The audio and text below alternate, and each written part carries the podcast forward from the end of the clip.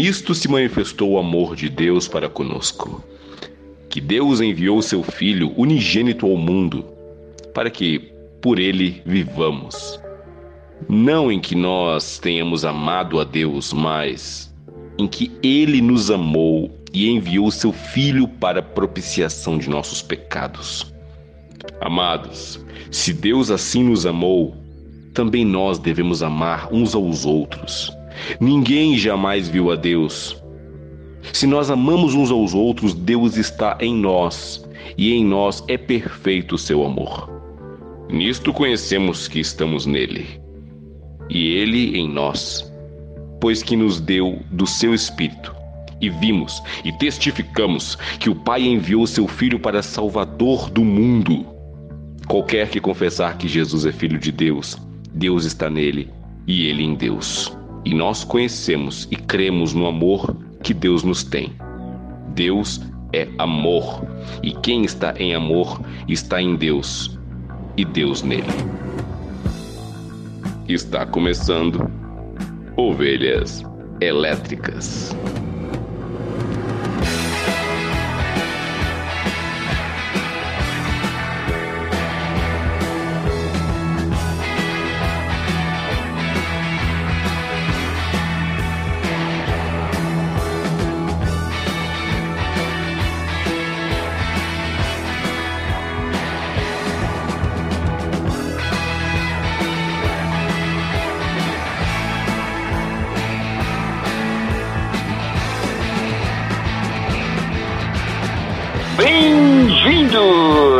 Rebanho das ovelhas elétricas. Eu sou o Cacau Marques e aqui comigo, diretamente de Brasília, está Erlan Tosti, o adorador do Technical Boy. E aí, Erlan, como é que você tá? Grande Cacau, aqui é o Erlan e os deuses são americanos, mas a zoeira é brasileira. É, isso aí, achei que você ia falar que os deuses são americanos, mas o diabo é brasileiro. é presidente, inclusive, né?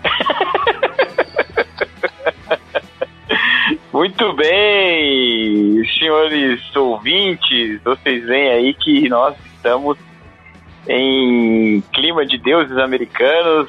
Vamos falar desse livro que conta como ilustre fã senhor Erlan Tostes, não é, Erlan? Você é fã dessa, da obra do Neil Gaiman, não é? Eu sou fã do Gaiman, né, para começar. E eu gosto muito do desse livro e do conjunto da obra do Gaiman. Legal, no Twitter a gente mandou lá que esse seria o episódio da obra mais teológica que nós já tratamos, ah. porque ela tem Theos no nome. É. Então ela já, já tá falando dos deuses aí americanos. Mas antes da gente entrar nesse debate todo, vamos dar recadinhos rápidos para os nossos ouvintes. Vocês, ouvintes, estão ouvindo esse episódio com um pouquinho de atraso, porque nós tivemos um pequeno problema técnico no dia em que a gente foi gravar, e aí tivemos que adiar a gravação. E isso fez com que tudo atrasasse um pouquinho, tá? Mas nada demais, vocês já esperaram muito mais que isso por outros episódios, então tá tranquilo. Siga-nos nas nossas redes sociais, nós temos Twitter, Facebook, Estragão, Telegram. Você pode fazer parte do nosso grupo do Telegram, no qual nós conversamos sobre tudo e nada. Atualmente estamos falando sobre alguns deuses lá, né? Uhum. Os, os ídolos ídolos políticos do nosso tempo, então estamos falando também. Mas isso não é frequente lá, viu, querido? Não é frequente. O grupo chamado Ouvintes Elétricos, e lá a gente às vezes fala de política, mas sempre. É, outros recados. É isso aí, né? Não, ah, BTD. BTD em novembro, Ovelhas Elétricas estará representado com dois terços do seu staff no BTD Brasília. Eu estarei lá, já tenho até o bilhete para ir. O Erlan já está lá de tão adiantado que ele é. Eu comprei a passagem com 30 anos de antecedência. E o, o Nakassi acho que não vai, né? Porque vai ter um Londrina agora. É, o Nakassi está representando ovelhas no BTD Londrina. Exatamente. E a gente vai estar tá no BTD Brasília palestrando, tanto eu quanto o Erlan, quanto o Bibo, nós estaremos lá falando sobre espiritualidade cristã. Tem o nome Vida no Espírito, né? Vida do Espírito, Viver em Espírito. É, vida no Espírito. Vida no Espírito. Então a gente vai falar sobre isso no BTD Brasília. Dia 24 de novembro, lá na Igreja de Deus da 409 10. Na Igreja de Deus aí, nesse quadrante brasiliense, né? Brasília, Brasília não é uma cidade, Brasília é uma matriz. Você aprendeu matriz na escola? é cartesiana, né? É. Mas é isso aí. Então, meus queridos, também podem nos seguir na nossa playlist no Spotify. Lá nós colocamos as musiquinhas que a gente usa aqui neste episódio, nesse, nos nossos episódios. E a gente dá uma dicasinha lá, alguns dias antes, com a música para você tentar descobrir que episódio que é o próximo. Tá bom, chega de enrolar e vamos lá falar dessa obra do Neil Gaiman, Deuses Americanos. Ai meu Deus, vamos lá.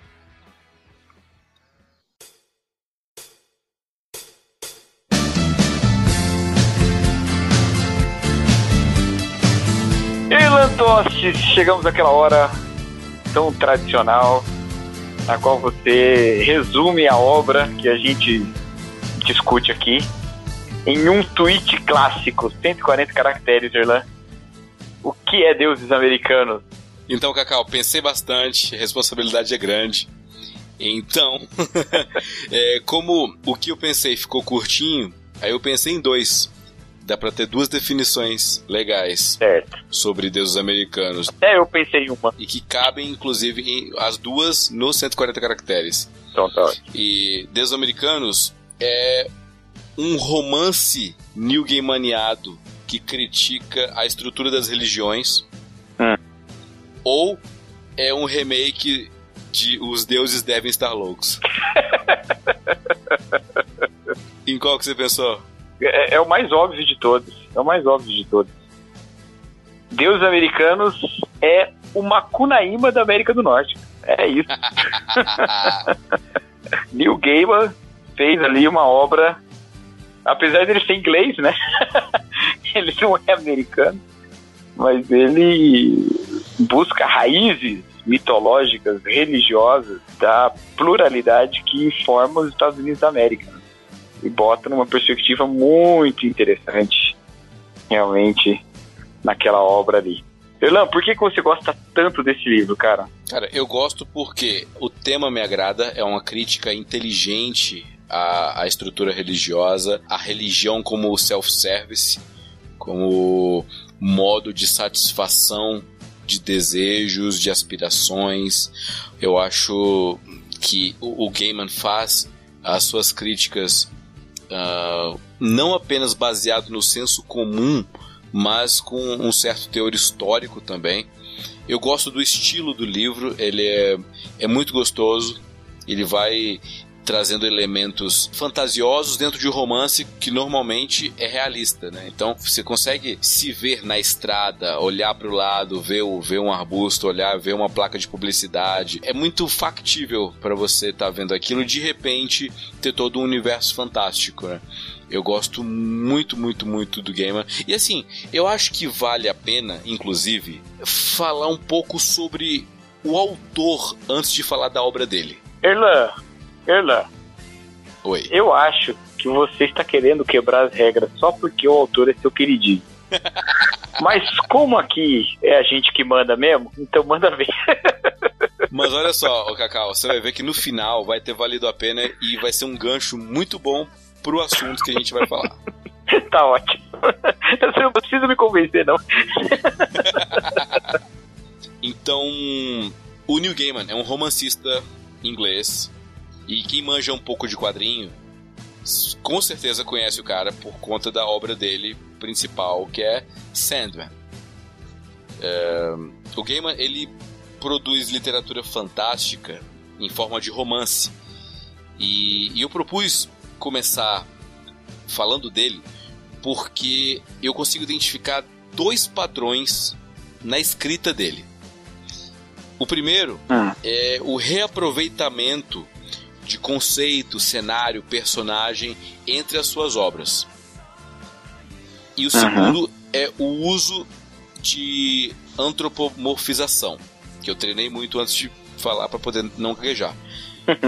que é basicamente, para quem não sabe, é atribuir forma humana a algo ou alguém que originalmente não a possuía, né? Dá características humanas para quem não é humano. E eu, eu quero trazer esses dois elementos porque ele faz isso em Sandman, onde os perpétuos, que são os sentimentos humanos, basicamente, são personificados. Os livros da magia, o universo do Sandman é reaproveitado. O Tim Hunter vai lá para uma feira que é toda murada, que por sinal é, é reaproveitada lá em Stardust, que por sinal, de novo, é uma outra obra que personifica, só que dessa vez é uma estrela cadente que tem forma humana. Então, dá para citar um monte mais de exemplos que, que tem essa, essa antropomorfização e, e tem também esse reaproveitamento. Mas eu quero falar de, de deuses americanos, porque é justamente onde eu quero chegar. Pra deixar Você claro tem que ponto. falar de deuses de... americanos. Você tem que falar de deuses americanos porque eu não li nenhum dos outros. Então. Ah. Legal. Então, a, a, parte do fanservice deixa que eu faço.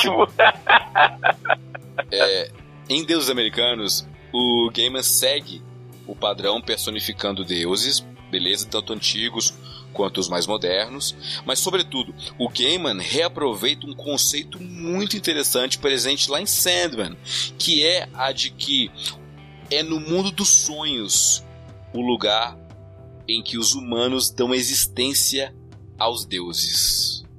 Essa ideia não é original em Deuses Americanos, ele reaproveita em Sandman. Ele reaproveita de Sandman, aliás. Entendi. Então, é, para quem não leu Sandman, para quem não conhece o quadrinho, é, é, a história dos Perpétuos, né, que são sete irmãos, é, e o protagonista da história é o, o, o Sandman, né, que é o, o sonho, ou Morfeu, ele tem vários nomes, e eles, é, cada um tem o seu próprio reino, e eles não são deuses, mas eles são uh, manifestações uh, humanas em forma de entidades. Então o sonho, ele tem o reino dos sonhos, onde todo mundo quando dorme vai para lá. Lá nesse reino dos sonhos, os humanos eles personificam deuses, inclusive. Eles criam os deuses que existem no mundo, nas manifestações da religião mesmo, são criações desse mundo dos sonhos do Sandman. É claro que existe um, um, Deus, que é o chamado de Criador, né? Existem anjos, mas é, é numa perspectiva bem gnóstica, saca? Eu acho que é daí que o, o, o Neil Gaiman, ele gera os insumos para a construção da história dos deuses americanos, que é basicamente isso que a gente via na propaganda lá no do YouTube direto, né? O Ian McShane, lá, o Wednesday, falando que deuses são reais se você acreditar neles. É. Então acho que é aí que a gente pode começar a falar sobre deuses americanos de fato. É, existe uma outra coisa, né, que a gente pode falar também, é que alguns escritores contemporâneos têm meio criticado o dente, assim, com a questão do romance também, né? Não tem feito um romance aquele amarradinho e tal. Ah, uma escritora que eu gosto muito, que é a, a Chimamanda Ngozi Adichie, ah. ela, no Americanar, ela tem até uma fala que ela disse ah, ele era daquele tipo de gente que achava que romances tinham que ser sobre alguma coisa. então, é, e o livro dela é bem assim também, meio igual dos americanos também. Tem um roteiro e tal, mas ele tem umas coisas assim no meio, uns desvios, né? Uma, é, mais, mais livres assim, né? E, e, e no conto o cara se desenvolve, né? Assim, os contos que tem lá no meio são muito legais, cara. E eu notei uma influência que eu tentei confirmar e eu achei algumas confirmações assim, mas nada muito definitivo, que é uma influência mesmo do Borges, ou pelo menos algumas coisas de realidade de realismo fantástico.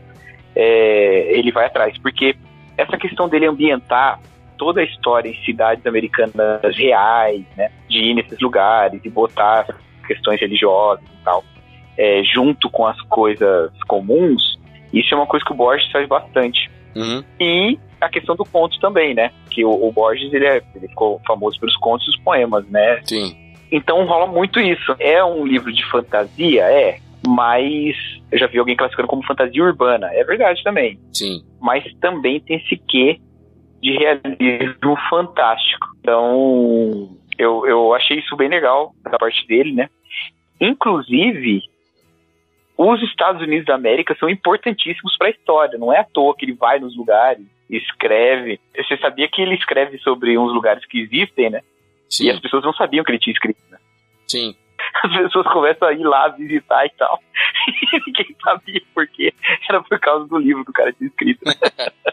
Porque acho que a gente tem leituras diferentes desse livro e vai ser legal. Como você considera que esse livro é uma crítica à estrutura das religiões, mano? Uh, que você falou aí no início, né? Sim. Eu considero porque o ponto do Gaiman é que ele enxerga e critica a religião do ponto de vista sociológico, né? como fenômeno, como consequência da ignorância humana ou da falta de respostas do ser humano. Então ele coloca na boca do Wednesday que as pessoas criam deuses quando se perguntam por que, que as coisas acontecem. Elas imaginam que são os deuses que fazem determinadas coisas acontecerem, seja um raio, uma erupção de um vulcão, uma chuva de granizo, uma colheita que é perdida por gafanhotos. Então, na falta de explicações, as pessoas atribuem ao fantástico, ao mitológico. E a gente consegue enxergar isso em panteões greco-romanos, em religiões mais primitivas. A explicação para a criação do mundo, as cosmogonias, elas são simplesmente floreios para coisas que eles não conseguem explicar e tentam racionalizar. Então, a crítica é, é se as pessoas no passado criaram mitos para explicar elementos naturais, as pessoas hoje colocam sua fé ou colocam sua esperança em outros elementos, seja a internet, seja a indústria bélica, ou seja a globalização. Só que aí a, a crítica é antes havia uma necessidade física de se explicar isso, né, por conta do medo, da ignorância, do vazio de explicações. Hoje o que há é informação demais e uma adoração cega, que justamente contraria essa quantidade de informações. Né? A, a, minha visão é que o, o Gaiman ele ignora completamente a, a possibilidade de realidade transcendente da religião, da religião não como evidência de busca de algo que falta ao ser humano, mas como uma evidência de ignorância. E a ignorância que antes era transmitida em forma de medo, hoje a ignorância é simplesmente é, um fim em si mesmo. Né? As pessoas são ignorantes porque não querem a informação que está disponível para elas. Eu acho que dá para ir por esse caminho e essa é a leitura que eu faço. é, primeiro, tem uma, tem uma fala uh, no livro que diz que regiões são lugares para ficar, olhar e agir, pontos vantajosos a partir dos quais se observam mundos. Uhum. Esse livro, ele não é tanto sobre a religião em si, ainda que toque nesses pontos e a gente vai falar disso, mas ele é sobre, de fato, a identidade dos Estados Unidos da América. Por isso que eu falei que ele é uma cunaíma da América do Norte. Sim. Ele é sobre a identidade dos Estados Unidos da América. Ele está colocando ali uma questão importantíssima, eu acredito, na literatura, que é o que confere identidade desse povo. E algumas explicações históricas de identidade dos Estados Unidos, né? Quando os Estados Unidos chamam lá é, os pioneiros, o pessoal do Mayflower, né, que chega no, no século XVII nos Estados Unidos, eles estão estabelecendo que os Estados Unidos são fundados uhum. por esse grupo inglês de puritanos. Yeah. Então, assim, existe uma construção de identidade histórica nos Estados Unidos que é a história dos West. E isso já não cola mais nos dias de hoje. Nos dias de hoje é uma crítica muito grande sobre essa visão da identidade americana a partir do, do puritanismo e tal, né? E ele já fala, não, os, os, Estados Unidos é tão formado pelo branco quanto formado pelo negro, quanto formado pelo indígena. E nessa, nessa constituição toda, o Gaiman parece exaltar isso. Olha os deuses que povoam essa terra. Todos eles eram de vários lugares diferentes. Por isso que eles são deuses americanos. Eles são deuses americanos, mas nenhum deles é americano, né? Talvez o, o, o Blue Jack lá, né? que é nativo americano. E que, nem, e que nem é Deus, né? Ele fala, né? Eu não sou Deus, sou a terra, né? Que é simbólico pra caramba, se for pensar, né? e aí, depois ele põe. Ele os põe em conflito com os novos deuses. Porque é justamente o que marca os Estados Unidos da América no século XX. Eles são marcados como a turma do consumo, né? É o país do consumo, é o país da mídia, é o país da produção cultural, é o país da, da, da inovação, é, de ditar regras é, e tal, uh, né? Eu queria trocar em três pontos que eu estava pensando aqui enquanto você falava. Um deles é a respeito do que né, você falou agora. Mas o primeiro é um disclaimer aqui pro ouvinte, porque a gente não chegou a falar que a análise da obra é em relação ao livro. Porque pode ter ouvinte que assistiu a primeira temporada da série não leu o livro e pode ser que alguns elementos, algumas análises que a gente faça é, não estejam tão de acordo assim, né? apesar de ser uma boa adaptação, mas algumas coisas elas divergem, até porque é, justifica-se na adaptação. Mas é só para esclarecer que é o livro. Uh, segunda coisa, é, uma coisa é aquilo que o autor quer transmitir na obra aí nesse ponto eu concordo com você. O Gaiman quer falar sobre identidade americana, sobre esse senso de pertencimento, senso de orgulho, de superioridade que estadunidense tem com a sua terra, tanto é que chama de América sendo que faz parte de um continente, é o melhor país do mundo, vai fazer a América grande de novo, esse senso de que é o melhor país do mundo. Mas enfim, essa é a, a, a tônica do que o Gaiman quer transmitir na sua mensagem, e eu concordo contigo.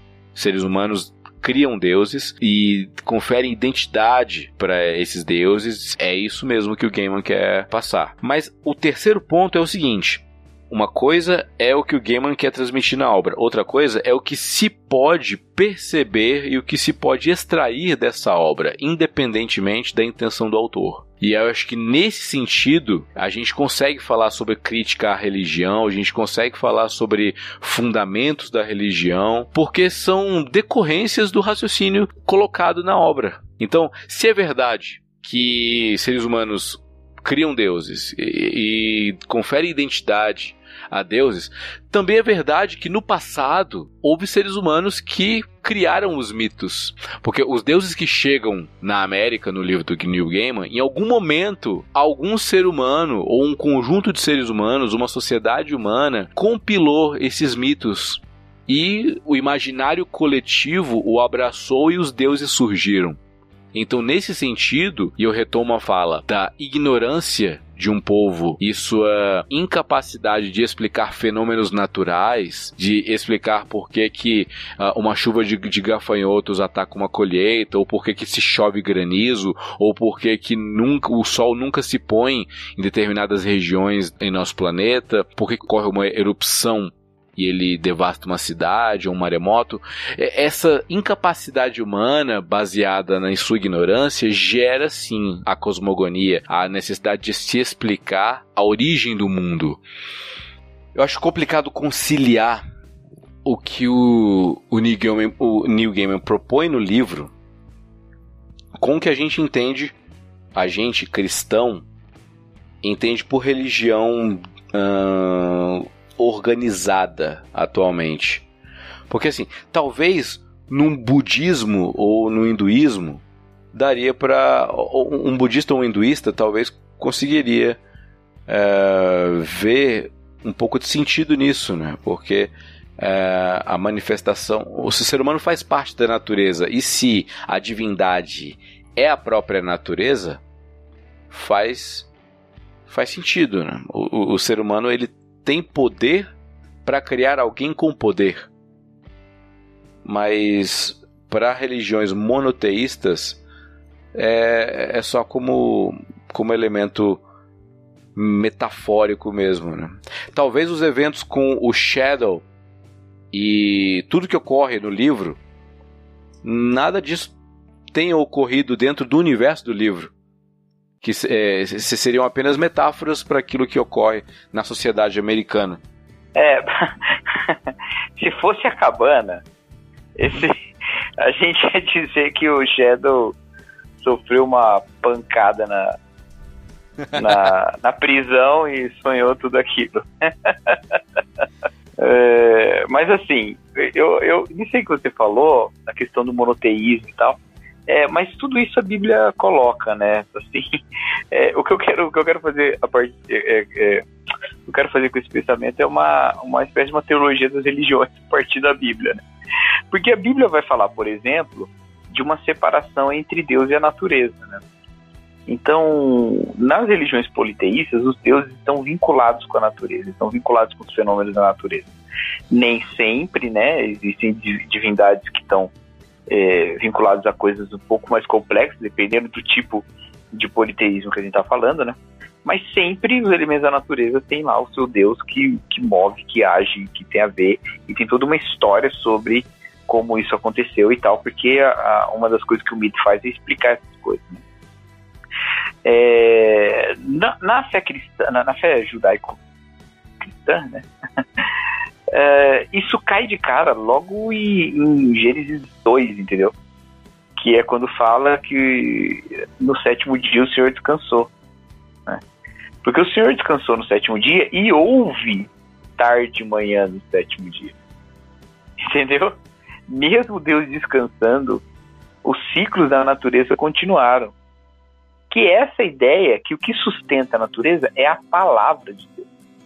Então, aquela a palavra de Deus lá do Salmo 19, né, que é a que se manifesta no céu, que um dia traz sabedoria outro dia, e o, e o sol atravessa o céu, e a lua e tal. Essa, é, essa ideia de que Deus estabelece uma lei que rege o universo e acabou. E ele não é não é ele que fica pegando o sol e girando o sol ao redor da Terra, até porque não é o sol que gira ao redor da Terra, né? Mas não é ele que faz isso. Se ele descansa, o sol continua girando, porque a sua palavra é eterna. Se Apolo resolve descansar, ele não puxa a carruagem de Hélio do sol e aí o sol não nasce, entendeu? na, na, mitologia grega, Apolo ah. não pode resolver tirar um dia de folga. Sabe? Quando, na mitologia grega, quando Deméter se entristece porque Cora foi é, roubada por Hades e se torna Perséfone, não nasce nada na Terra, porque ela tá chateada, né? Agora, não é o que acontece com Deus bíblico, né? Então, primeira coisa tem isso, já separa Deus monoteísta da natureza em si. E, e esse é o padrão, inclusive, né? É, Deus é Deus e a natureza é a natureza. Aí, a outra questão é essa que você falou, né? De você olhar para a natureza e identificar como Deus. Isso aí tá lá em Romanos 1, né? Eles, quando olham para a natureza, não reconhecem o Criador, mas tratam a criatura como, como Deus, né? E aí não só fazem imagens da criatura, então pegam lá um, um, um pedaço da pedra, o, o, pau que seja, e transforma imagens de aves e répteis e tal. Mas a próprio, o próprio elemento que faz as imagens também é a criatura, né? Porque o pau que ele pegou, a pedra que ele pegou, também é algo feito por Deus, né? Sim. Então, ignoram o Deus que criou as coisas, pegam as coisas que criou, atribuem à própria criação uma personalidade distinta do que aquela própria criação é e passa a fazê-la uma fazer dela uma divindade, né? É, então isso, isso, tudo isso tudo tá, tá tá na Bíblia, né? E aí que eu eu tento pensar a religião assim, né, cara? As religiões a partir da Bíblia dessa maneira como seres humanos que estão separados de Deus, a religião é fruto do pecado. O, o Calbart, naquele livro do, do Niebuhr, é, Cristo e Cultura, ele faz uma citação do Bart que eu nunca achei essa citação em nenhum livro do Calbart. É, eu já achei citações parecidas, mas não idênticas. Então acho que o Niebuhr deu uma interpretada no que o Bart falou. Mas o Niebuhr, mas a frase é tão boa que, que eu gostaria muito que fosse do Bart. O Niebuhr fala que Calbart escreveu: a religião é a maior expressão do pecado humano. E ela de fato é. Porque a religião surge no vácuo da separação entre Deus e os homens. É ali que surge a religião. Quando o homem se separa de Deus, ele continua tendo a necessidade de Deus. E aí ele vai criar isso. E eu ligo isso com outro teólogo aí, que eu também gosto muito, para a gente ficar só nos neo-ortodoxos, que são maravilhosos, que é o Bonhoeffer. O Bonhoeffer, quando ele fala da, da ética dele, no primeiro capítulo da ética dele, ele vai falar da, dessa divisão né, dos seres humanos com Deus, e por isso que a, a ética é a pergunta sobre o certo e errado, sendo que na ética cristã a própria pergunta já está errada, porque o conhecimento do bem e do mal já é pecado, né? Então, o fato da gente ter que fazer essa pergunta já é demonstração de que a gente está separado de Deus. Se a gente tivesse unido a Deus, não precisava fazer pergunta, porque o certo é Deus. E aí ele diz, então não existe uma ética cristã, só existe uma ética possível para o cristão, que é a ética divina. Né? É maravilhoso, cara, o Bonhoeffer é sensacional. E aí ele diz que uma das evidências, ele vai falar que a vergonha é uma evidência da separação, tal, mas ele vai falar que uma das evidências da separação é a consciência. E eu acho muito legal essa ideia, porque o que, é, que, que é consciência, né? Não aquela parte de nós que parece que não é a gente, né? Que a psicanálise ia chamar de superego, né? Uhum. Aquela parte da gente que não é a gente, né? É aquilo que Paulo fala que a consciência ora nos acusa, ora nos absolve, né? Então, é isso, é uma emulação de Deus que a gente faz. A gente pega e emula Deus dentro da nossa cabeça e fala, ó, tem uma parte de mim que pensa que não é como eu. E os seres humanos, a partir da sua consciência, transcendem isso e criam estruturas religiosas em cima disso. Né? E essa consciência que só faz duas coisas. Absolve, não, ela não faz só duas coisas, né? Mas ela faz principalmente duas coisas. Absolve e condena, ela passa a ser o juiz da existência. Essa é uma ligação entre a religião e moral porque ela é uma projeção da nossa consciência, do nosso próprio senso moral de certo e errado, e, e, e que vem para é, suprir a nossa falta de compreensão do universo. Né? Então, alguns vão falar, religião é uma forma de expressão universo. É, é, é tem uma interpretação de mitos que vai dizer isso, né? Os mitos trazem explicações sobre o universo e trazem moral, né? Trazem nos morais, né? É, mas qual a relação entre essas duas coisas? A relação é essa. Vem da nossa consciência, da nossa tentativa de explicar todas as coisas, ao mesmo tempo do senso moral que é muito presente na gente. E a gente projeta as religiões. E eu, inclusive, acho que as religiões, a ideia de Deus, é uma invenção humana. As religiões são invenção humana e a própria ideia de Deus é uma invenção humana. Porque é, eu não estou sendo cético com isso, eu estou falando da ideia de Deus, não estou falando de Deus. Ah. o Deus real precede a ideia de Deus. A ideia de Deus é humana. Os seres humanos separados de Deus projetam essa. Ó, que, que, que, como é que eu explico o, isso que me falta? O que, que é isso? Não, é, é Deus, Deus. Bota lá deuses na, na conta. E aí inventam os sistemas religiosos. Na Bíblia mesmo. Tem sacrifício antes de ter mandamento né? Alguns vão falar, não, é porque Adão e Eva viram Deus matar os animais para vestir com as peles dos animais, mas o texto não diz isso. Abel e Caim ofereceram sacrifício sem ter nenhum mandamento para oferecer sacrifício, né? É, e dali para frente todos eles, né? Até Melquisedeque, que não tinha nada a ver com a história, era, já era sacerdote, né? A, a religião precede a, a, a revelação né? As religiões não são resquícios da revelação de Deus, elas são, elas são é, é, evidências do pecado, elas são evidências da separação. Ela precede a revelação de Deus, os caras criam a religião, criam a ideia de Deus, aí Deus olha a confusão toda e fala: Quer saber? Eu vou usar essa linguagem para me revelar, eu vou usar essas coisas aí que eles criaram para dizer quem eu sou. E aí ele pega e usa. Ele usa o sacrifício, ele usa o sacerdócio, ele muda ele, ele fala, ele, ele traz para mostrar quem ele é, e ele usa a ideia de Deus. Sabe esse negócio de deuses que vocês pensam aí, sabe? Deuses sobrenaturais, humanos, é, é, humanos não, né? É, antropomórficos, né? Uhum. Ou, ou antropozoomórficos. uhum. Sabe essas ideias que vocês têm aí, de seres que criaram todas as coisas e tal, e cada coisa criada por um, e eles regem tudo? Então, isso existe, só que só existe um, sou eu, Deus. E o seguinte, não tenho imagem. Mas você pode usar essa palavra Deus mesmo, tá, tá ok. E outra coisa, é, é se vocês oferecem sacrifício para Deus, beleza, pode oferecer para mim também, mas não oferece, pode oferecer, não, ofereçam para mim também, mas não oferece seres humanos, entendeu? Então ele vai moldando uma religião que vai apontar para ele com o objetivo de construir a identidade dele em nós, ser de santos porque eu sou santo, né? E, e ele vai usando essa religião até apontar para Cristo. E aí Cristo, essa, essa religião acaba. Né? A, Cristo mata as religiões. Em Cristo as religiões acabam. Me perdoa meu amigo Douglas Araújo que fez um vídeo dizendo que Jesus tinha religião. Eu preciso dizer que Jesus acabou com as religiões, matou as religiões. Jesus. é, mas aí é, é, é, outra, outra história.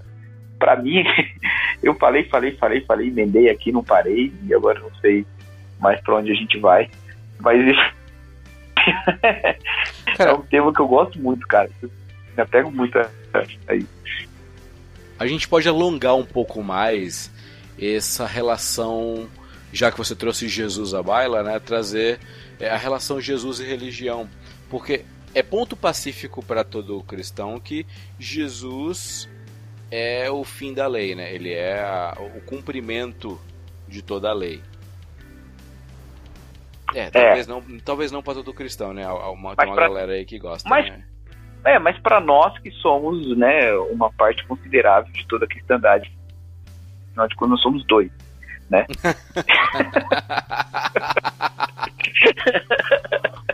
mas nós somos ovelhas elétricas. Né? Assim como Cristo é cumprimento da lei, ou pelo menos da manifestação religiosa que o povo hebreu recebeu de seus patriarcas, talvez Cristo também cumpra plenamente a religião, o propósito da religião. Se a religião é comunicação, Cristo é o mediador. Eu creio nisso. Eu creio nisso desse jeito. Então, então eu achei que a gente ia ter treta aqui, não vai ter, a gente está concordando. Peraí, peraí, não, eu, eu, peraí, não. Então a religião existe ainda e Cristo não mudou nada, entendeu? Eu estou querendo só alongar a discussão. Mas enfim, a gente concorda nisso. É, ele, é, ele deixa a religião obsoleta. Porque toda forma fora de Cristo de se, se achegar a Deus, não apenas se achegar, mas se achegar de forma uh, digna, de forma eficaz, é, é obsoleta Cristo, o, o sacrifício dele, o sangue vertido na cruz, é, deixou caduca não apenas a lei, mas toda forma de religião, toda forma de, de encontro com Deus.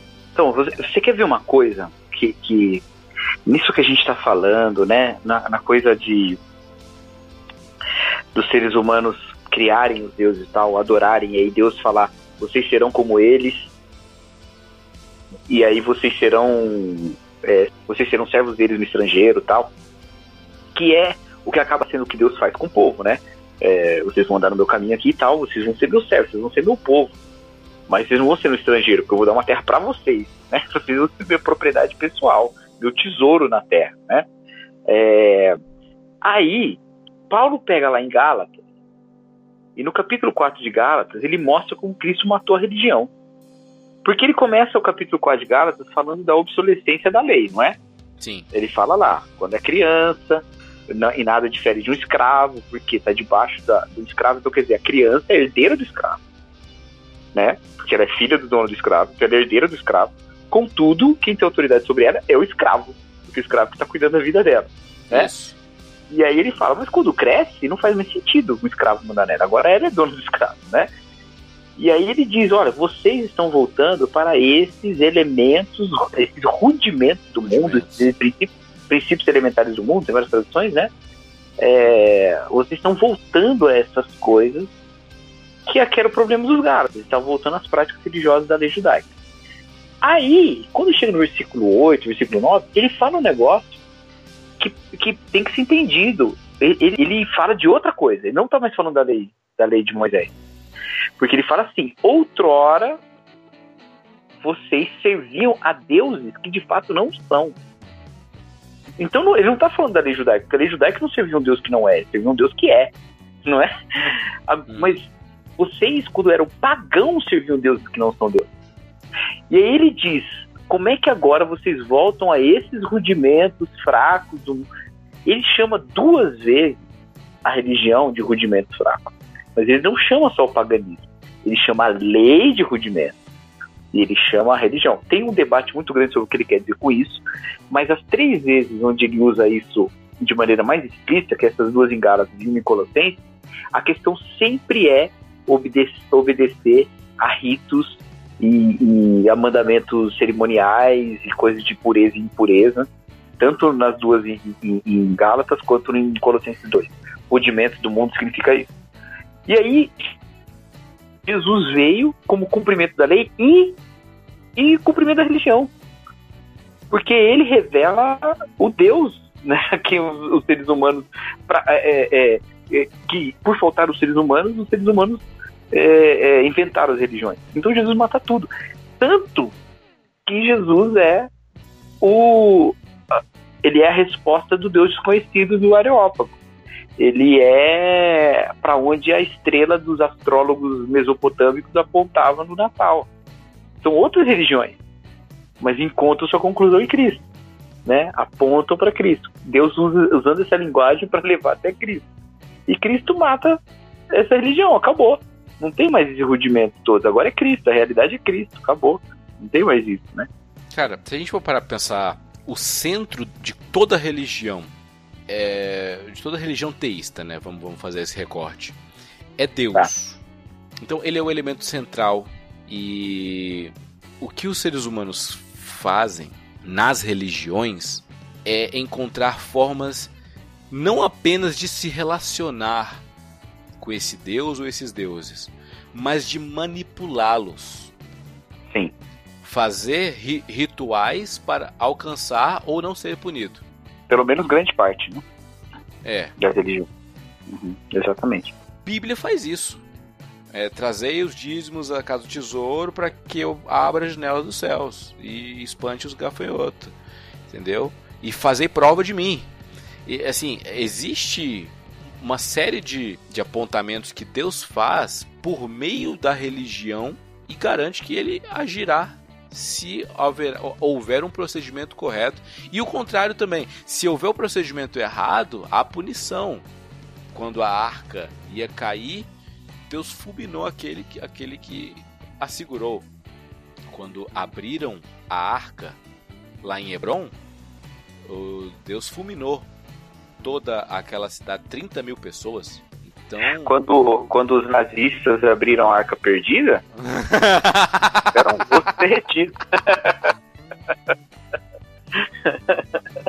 Então, uh, eu, eu, quero concluir com Cristo é, não apenas sendo tornando a lei e a religião obsoleta, mas acabando com essa relação de manipulação.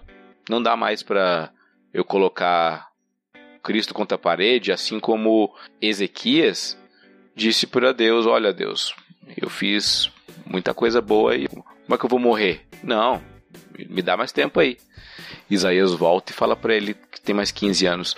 Acho, eu tô arriscando aqui, tô pisando em ovos, mas acho que não, não dá mais para fazer isso. É, agora, não dá mais por quê? Isso que é uma coisa interessante, né?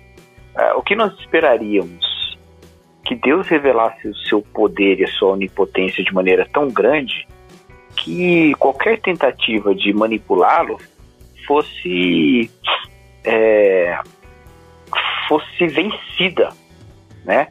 Então, muitas vezes as promessas dos profetas do Antigo Testamento apontavam para isso, não no sentido de tentarem manipular Deus, mas no sentido assim, olha, quando Deus manifestar a justiça dele no dia do Senhor, acabou, velho.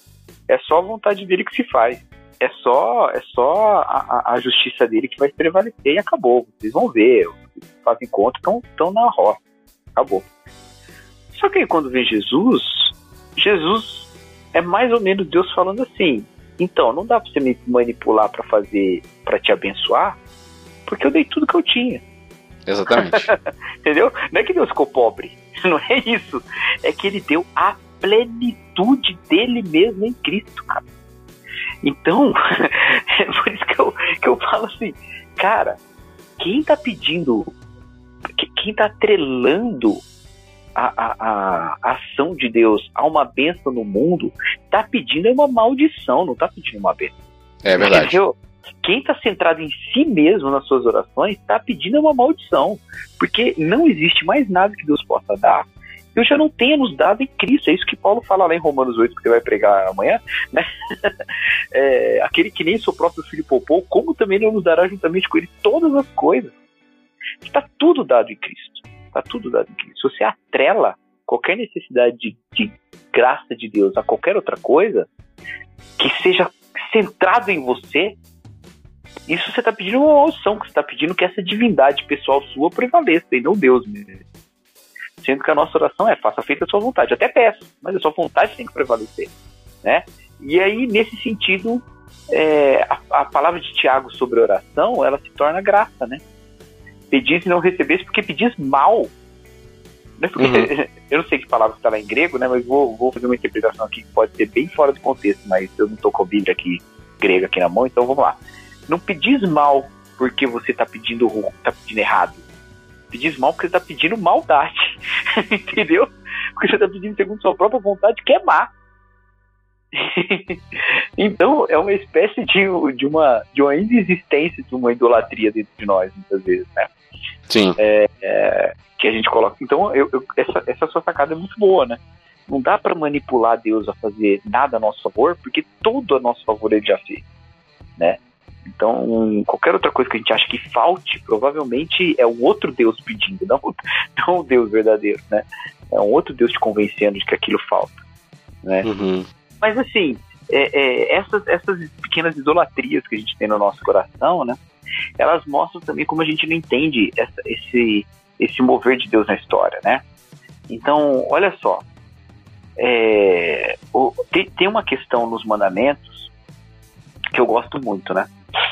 É, os, os mandamentos, eles eles são vistos de maneira diferente entre as, as tradições cristãs, né? é, são organizados de maneiras diferentes, inclusive. É, há uma, uma maneira de organizar, que é aquela maneira chamada de fórmula catequética católica, né?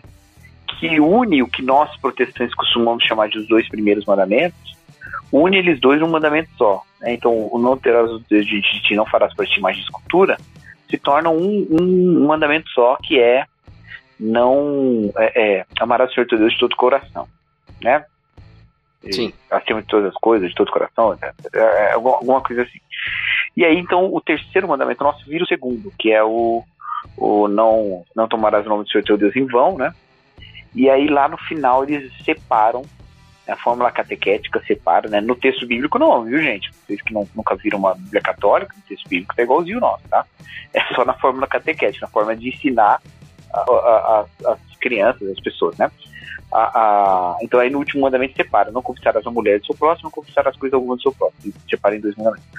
A, acontece que tem um problema nisso, que ele, ele perde, né? Eu não quero fazer um debate contra o católico, nada disso, mas eu quero só ressaltar um ponto que está na Bíblia, está na Bíblia católica também, então ninguém, não estamos nesse debate, mas ele, ele perde de ressaltar uma coisa muito importante, que o primeiro mandamento a ser quebrado é o segundo. O primeiro mandamento a ser quebrado depois que Moisés recebe o mandamento é o segundo mandamento nosso que a gente fala que é o, é o segundo. E não o primeiro. Não se quebra o primeiro mandamento logo em seguida, aquele não terás outros deuses diante de mim. Se quebra o segundo, não farás para ti mais de escultura. Quando é que se quebra esse mandamento? Quando é feito o bezerro de ouro. Eles fazem o bezerro de ouro, Arão aponta para o bezerro de ouro e fala: aqui estão, aqui estão seus deuses que te tiraram da terra do Egito. Essa é uma fala que Deus fala para Moisés sobre si mesmo. Eu Sim. sou o Senhor teu Deus que te tirou da terra do Egito. Sim. Aí você pode ainda falar, não, beleza, a, a Arão está apontando o Deus de ouro e falando que é um outro Deus que tirou do Egito, não o Iavé. Então ele está falando, não, não foi Iavé que tirou, foi o bezerro de ouro. Você até pode ler desse jeito. Só que não, você não consegue mais ler desse jeito se você ler o versículo seguinte. Que o versículo seguinte diz: Amanhã nos reuniremos e faremos uma festa para Iavé. Então, ele estava afirmando que o bezerro de ouro era Yahvé. Alguns dizem que não necessariamente era Yahvé, mas era uma base acima do qual Yahvé se manifestava, né? A ideia, a ideia do, do, do, Arão, né? E tá mais forte isso na, na, na, visão lá do Jeroboão depois, né? Jeroboão retoma o culto do bezerro de ouro lá no reino dividido e tal. Mas olha só, ele pega e faz imagem de escultura, mas é o mesmo Deus. Qual o problema dele fazer uma imagem de escultura do Deus verdadeiro? Ele não está adorando Deus. Não tem problema. Qual o problema? Deus mandou fazer mais de escultura depois. Deus mandou fazer uma serpente de bronze. Deus mandou fazer os querubins para botar na arca. Qual o problema de fazer uma imagem de escultura e dizer: olha, essa é a minha visão de Deus, é assim que eu vejo Deus. Deus é como um bezerro, sei lá, né? O problema é que a adoração é baseada na revelação e não o contrário. que é o que acontece no livro do New Gaiman. A, a adoração transforma o Deus na Bíblia é Deus que diz como, como é a adoração. A revelação é que, que mostra. Então você pode fazer imagem de escultura? Claro que pode.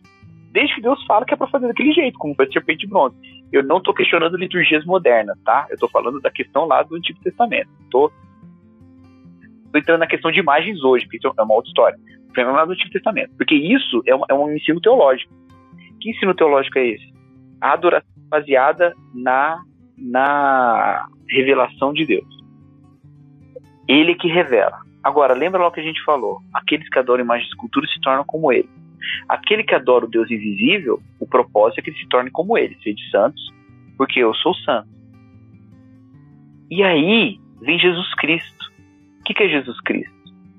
Jesus Cristo é a imagem do Deus invisível. Em Jesus Cristo a gente vê a revelação de Deus de maneira plena. Então Jesus Cristo pauta a nossa adoração de maneira plena. E adorando a Deus em Jesus Cristo, o que, que acontece conosco? Despimos o velho homem e se revestir do novo homem que se refaz para pleno conhecimento segundo a imagem daquele que o criou. Então a nossa adoração, o chamado culto racional que Paulo fala em Romano, ele é a escultura de Deus na nossa vida, esculpindo Jesus Cristo em nós. É, esse é o culto racional. Então a gente não manipula esse Deus, a gente não transforma quem Deus é na nossa adoração. É Deus que transforma o que a gente é. Por isso que o culto cristão, agora sim falando de, de liturgias modernas, o culto cristão tem que ser baseado na revelação. Tem que ser baseado na palavra, tem que ser baseado no conhecimento de Jesus Cristo, não pode ser baseado em outra coisa. Não pode ser baseado na sua ideia de Jesus, não pode ser baseado nas filosofias do mundo, tem que ser baseado na palavra. É, é, a adoração tem que ser fiel à palavra porque ela é um meio, ela é a, o culto público que a gente faz, ela é só um aspecto que contribui na edificação, que é a escultura de Jesus Cristo em nós. É Cristo esculpindo a imagem que ele quer que seja a imagem para adoração dele na nossa vida, porque assim se torna os que o adoram, né? Nós adoramos a Deus segundo a imagem dele, que é Jesus Cristo. E como nós fazemos isso? Nos revestindo do novo homem que se refaz para pleno conhecimento, segundo a imagem daquele que criou. É ao contrário dessa teologia do New Gaiman, mas é, é, é Deus manifestando e nos fazendo. É Deus manifestando e nos fazendo. E nos fazendo segundo a, a vontade de Deus. Né? É por isso que quando Paulo escreve esse negócio dos Gálatas e fala que as religiões acabaram, Aí você fala, bom, acabou, então eu vou fazer o quê? Não tem lei e não tem paganismo moralista, projeção do superego de ninguém. Então o que que tem? Então vou ver do jeito que eu quero. Aí ele no capítulo 5 fala, depois que ele fala lá daquela aquele texto dificílimo da, da alegoria, né? Da, da de Sara e Agar, né? Aí ele fala no capítulo 5 assim: é, não useis da liberdade. Foi para a liberdade que Cristo nos libertou, mas não useis da liberdade para dar lugar à imoralidade. E aí ele diz para a gente fazer o que então? Sede servos uns dos outros em amor, porque quem ama o próximo cumpre a lei.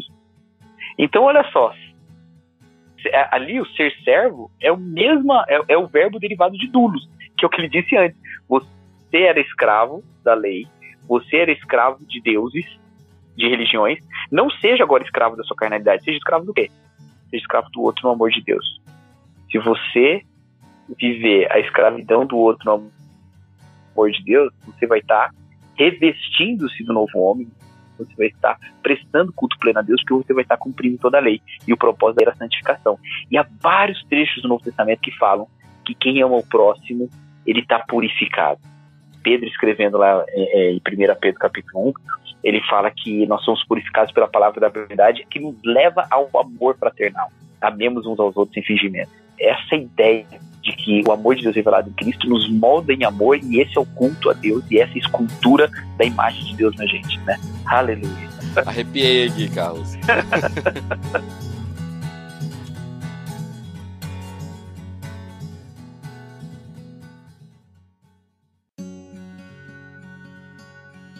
Mas olha só que interessante.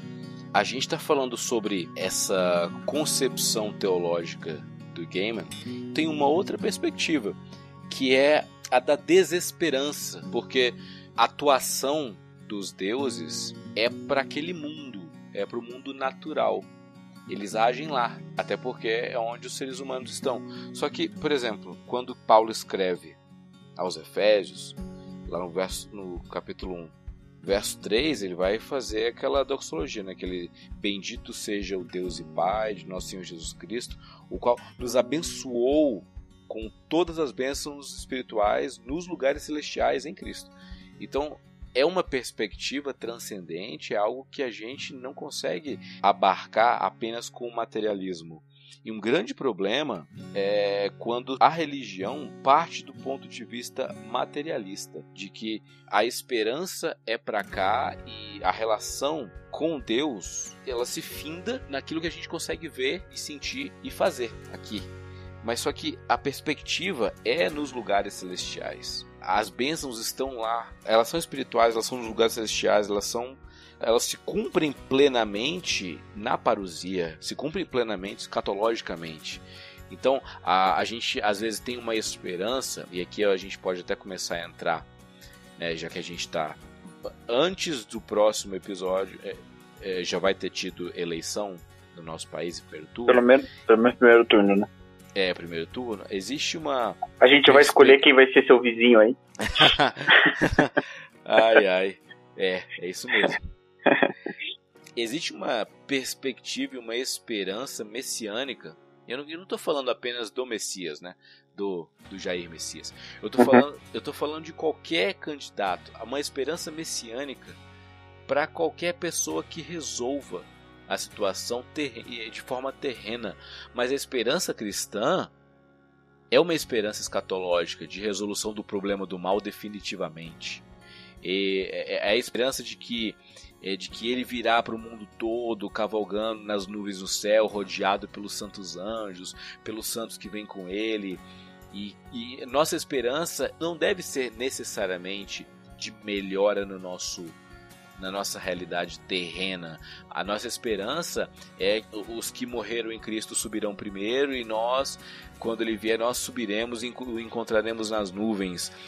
A, a igreja às vezes no frenesi de escolher o, o voto cristão, se é que isso existe, não creio, mas neste frenesi há, há uma perspectiva materialista e imediatista e a esperança é escatológica. Então, uhum. Fazendo um contraponto com o que o, o Neil Gaiman escreve, a esperança dos deuses é materialista porque o homem, o ser humano, existe em forma material e dá uma forma material também para os deuses.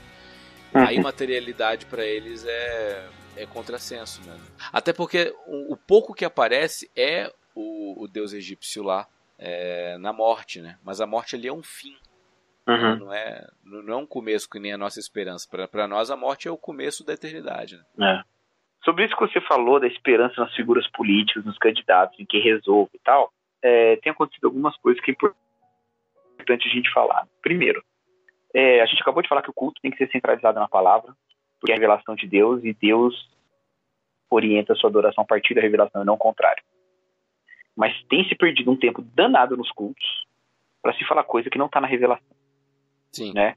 Para pregar coisa que não é palavra. Eu recebi um áudio outro dia que o cara falava 16 minutos sem citar um versículo bíblico, só recomendando o candidato e falando dos perigos de filosofias do mundo. É, gente, o apóstolo Paulo sabia todos os perigos da filosofia do mundo da época dele, mas ficou perdendo tempo escrevendo sobre isso, né? usava de maneira muito bem usado é, quando precisava e pronto. Não ficou dando nome, não ficou, né?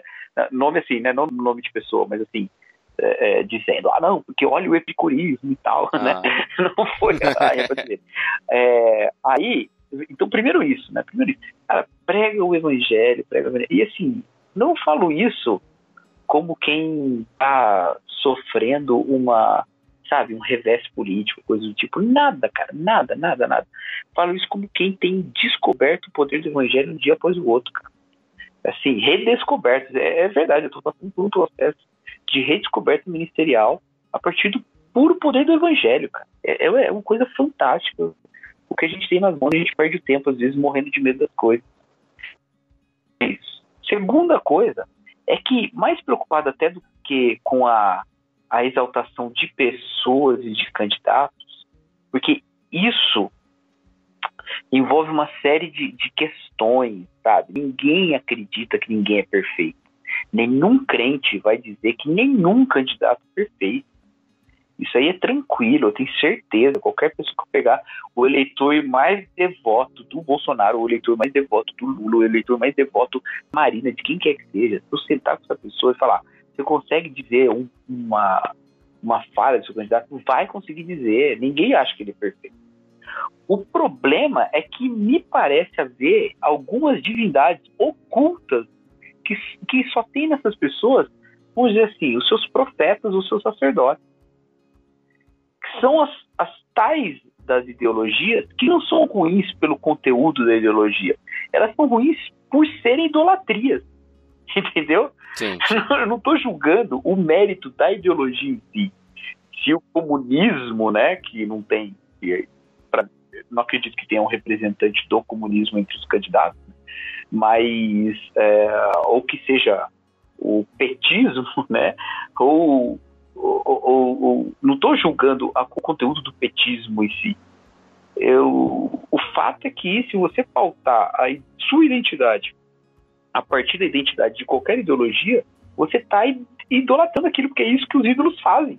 Se você os adorar, você será como deles, entendeu? Assim são os que adoram. E tem, outro dia eu botei no Twitter lá, nacionalismo e idolatria, né?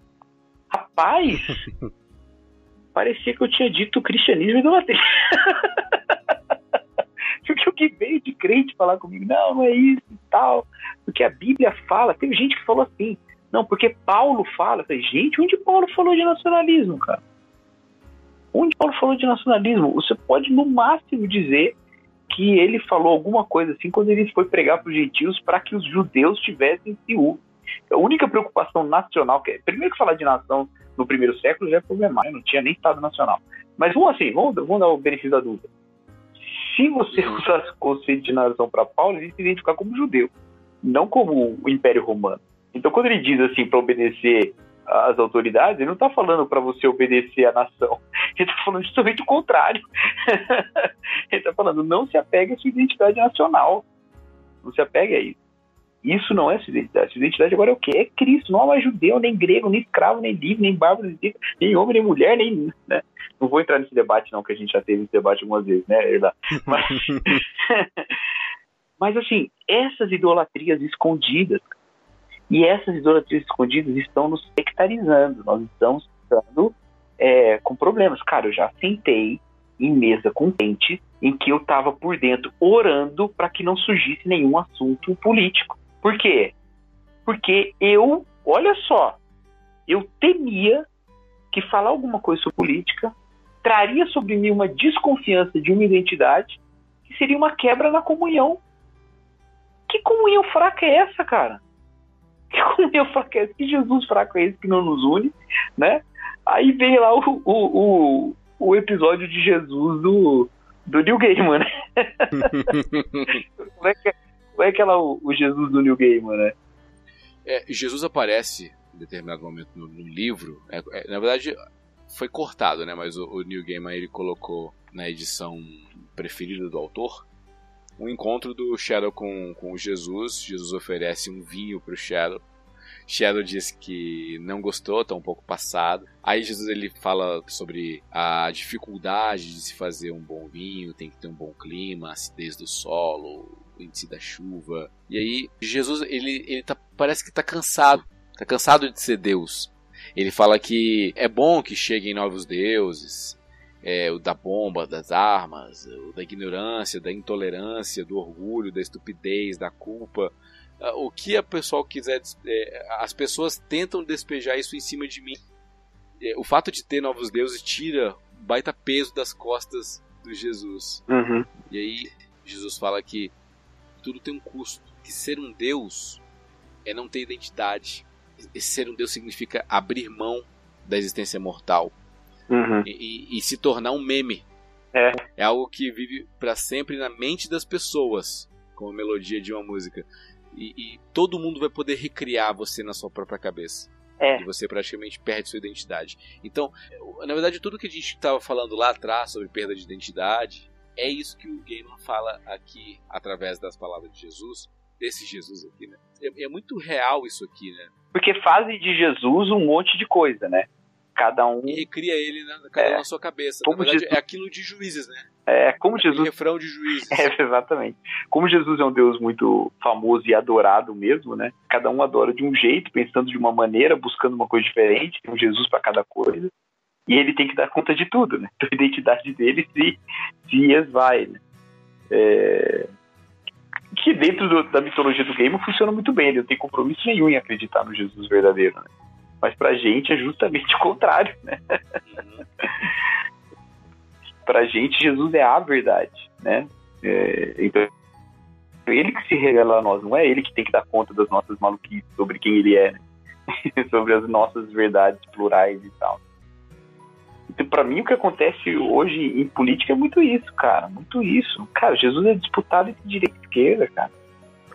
Já teve texto de Jesus de direita, já teve texto de Jesus de esquerda, já teve texto de Jesus anarquista, Jesus. É, sei lá o que mais. Mas, mas, Cacau, eu acho que a gente pode fazer uma digressão aqui sobre ideologias. Porque assim, ideologias surgem porque existem carências. Então, vamos pegar aqui um exemplo: feminismo. Mulheres perceberam que a sua relação na sociedade em relação a homens estava desigual, estava, elas estavam sendo oprimidas. E tinham carência de, de mais liberdade, carência de voz ativa, carência de poder ter propriedade, tinham carências de, de ser bem tratada, ser reconhecida na sociedade. Então surge o movimento. Mesma coisa com o movimento negro. Então, negros perceberam que não está legal esse, esse, negócio de ser escravo. Né? Não é muito agradável ser escravo. Né? Ou então não está legal o fato de, mesmo não sendo mais escravo, ser estigmatizado na sociedade. Todo mundo olha para a gente de cima para baixo. Então não está muito legal isso. Então surge um movimento negro buscando direitos, buscando que a, a Constituição se aplique para eles também, a dignidade humana se aplique para eles. Então surge esse movimento com, com base nessa carência. Vamos falar dos comunistas também. Estão vendo lá que a monarquia é um, conjunto de, de pessoas lá na Rússia especificamente, né, que estão financiando uma guerra na Mongólia enquanto o povo passa fome, mandando gente para morrer. Eles sentem carência do poder. O poder não está na mão do povo. Então, é, uma armada é, popular assim, insurge, depõe a monarquia, instaura lá a revolução do proletariado, começa ali um discurso baseado numa carência, carência de poder, deveria emanar do povo. Então, onde eu quero chegar? Cada movimento responde uma carência, mas como não provém de princípios cristãos, de bases cristãs, de não provém da palavra de Deus, não provém do próprio Deus, tem falhas, algumas grotescas, algumas grandes, algumas pequenas, algumas, mas tem falhas, não são infalíveis. Uhum. uhum. Logo, um cristão que abraça um movimento como um todo, abraça suas falhas também, e isso é um problema. Então, não, uma adoração cega a um movimento, a uma ideologia, a uma ideia, é idolatria porque você está abraçando algo, um novo Deus, um Deus contemporâneo. Uhum, uhum. Sendo que nós deveríamos abraçar a Deus e enxergar os movimentos, os pontos bons, os pontos que refletem os princípios do que Deus quer pra gente, e de uma maneira sóbria. Mas o que ocorre é uma idolatria cega. Um, as pessoas seguem ideologias de forma cega, abraçam movimentos de forma cega. E aí, para cair na heresia ou na apostasia, é muito, muito, muito fácil, muito tentador. E agora sim, né, qualquer um que estiver ouvindo não vai acreditar que segue qualquer, qualquer ideologia de forma cega, né? Não, eu sei um monte de problemas, tem um monte de coisa errada, não, eu só quero Jesus e tal. Mas é, eu acho que uma maneira da gente pensar isso é o seguinte: a gente não falou que a suplantação da religião nos coloca de uma outra maneira para cumprir a lei que é amando o próximo? Se qualquer, qualquer ideia, não vou nem falar ideologia, eu falar ideia, qualquer ideia que você se apegar, mesmo que você se apegue com crítica, qualquer uma delas, que diminuir esse ímpeto de amar o próximo, que vem do evangelho puro, é, já já já está te afastando da, da, já está te, te fazendo se apegar a, a rudimentos do mundo, né? Lá tinha um sentido muito específico, né? Mas no caso aqui também, né? No sentido um pouco mais amplo. É, então qualquer uma, é, é simples, simples, simples, simples, simples. Quer saber se você está idolatrando alguma coisa? Vê se essa coisa te faz odiar alguém ou se essa coisa te faz minimizar o amor que você deve a alguém. Que você deve, viu? Você deve o amor às pessoas. Porque a Bíblia fala, ninguém deve alguma a não ser o amor. Quando é que você. Quando Jesus morreu na cruz por você. Ali a dívida está contraída. Não com ele, com o próximo. Né? Então, É é, você tem que, que fazer isso. Não tem jeito. Então, se qualquer ideia, qualquer ideia, né? Seja política, seja futebolística, seja, seja religiosa, seja moral, qualquer uma delas que te afaste manifestar a imagem de Deus em nós através da vida de Jesus Cristo, que é em amor pelos outros, qualquer ideia que nos reduzir, nos, nos diminuir nesse cumprimento da perfeição de Deus em amor, ela é uma ideia idolátrica. Ela tá, tá, vamos tirar essa palavra ela pode confundir um pouco. Ela é uma ideia que é, tá te afastando da adoração a Deus. É uma ideia, é uma ideia idolátrica mesmo, não tem o que falar. É uma ideia idolátrica. Cara, eu diria satânica. É, no, sentido lato da palavra. Uhum. É, é o adversário de Deus, né? Ela se torna é, um contraponto a Deus.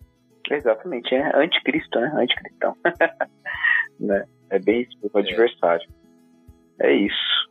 E você sabe o que, que é mais irônico nessa obra do, do Neil Gaiman?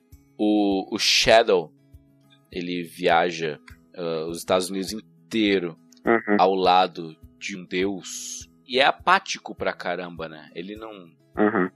No momento lá que ocorre a revelação, né, que ele é Odin, que pra mim é o ponto mais alto da série até então, aquele, aquele discurso do Odin é de arrepiar, Uhum. mas ainda assim você não tem um, um relacionamento do, assim uma você não se empolga vendo o Shadow ele é apático pra caramba porque é, não dá pra se realizar com aquilo que é sombra Uhum.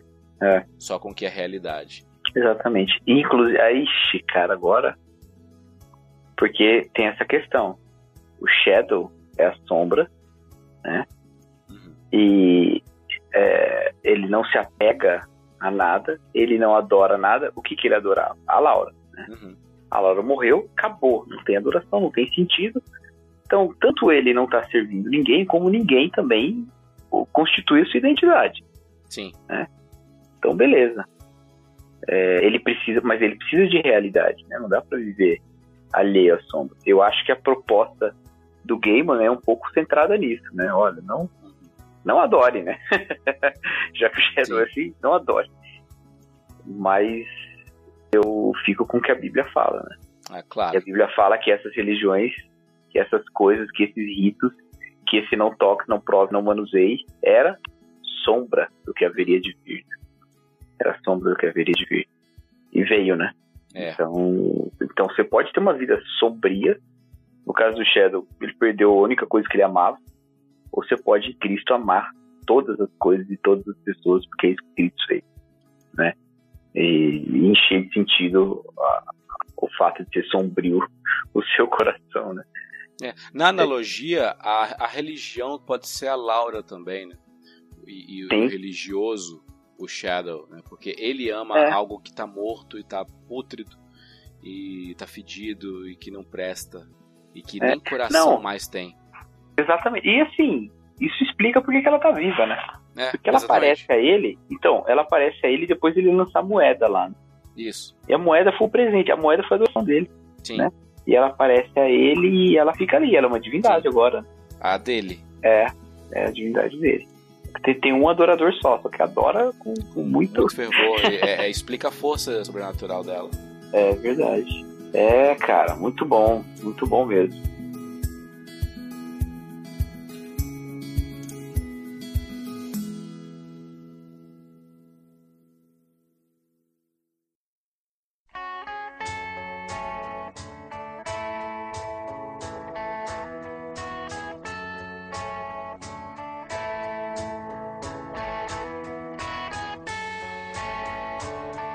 Aí, galera. Então, esse episódio aqui é oferecimento New ninguém, não. fica a recomendação aí de que vocês leiam, que vocês pensem também na, nessas questões né, da fé, da religião, da vida de Cristo. Eu falei que ia ser o mais teológico e acho que foi mesmo, foi, né? Foi, Eu curti muito fazer esse episódio, cara. Eu também, cara. Também gostei muito.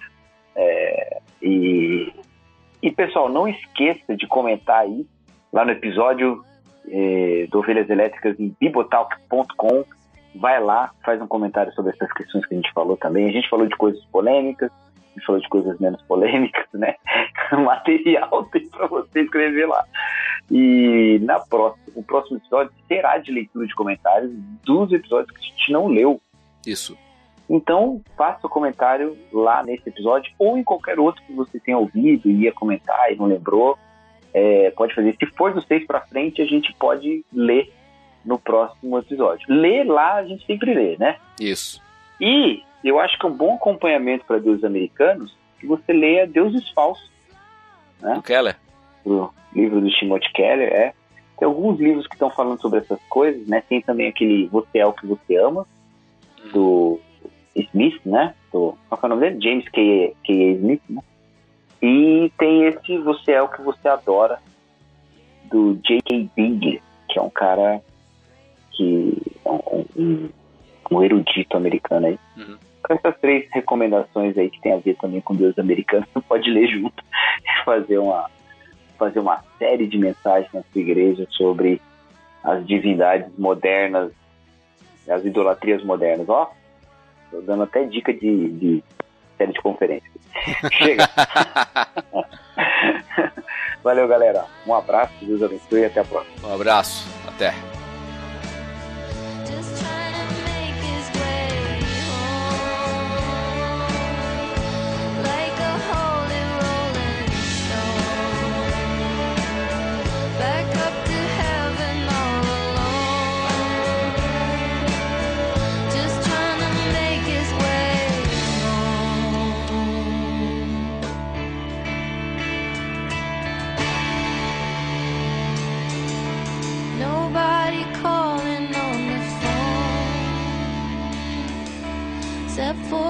Oh.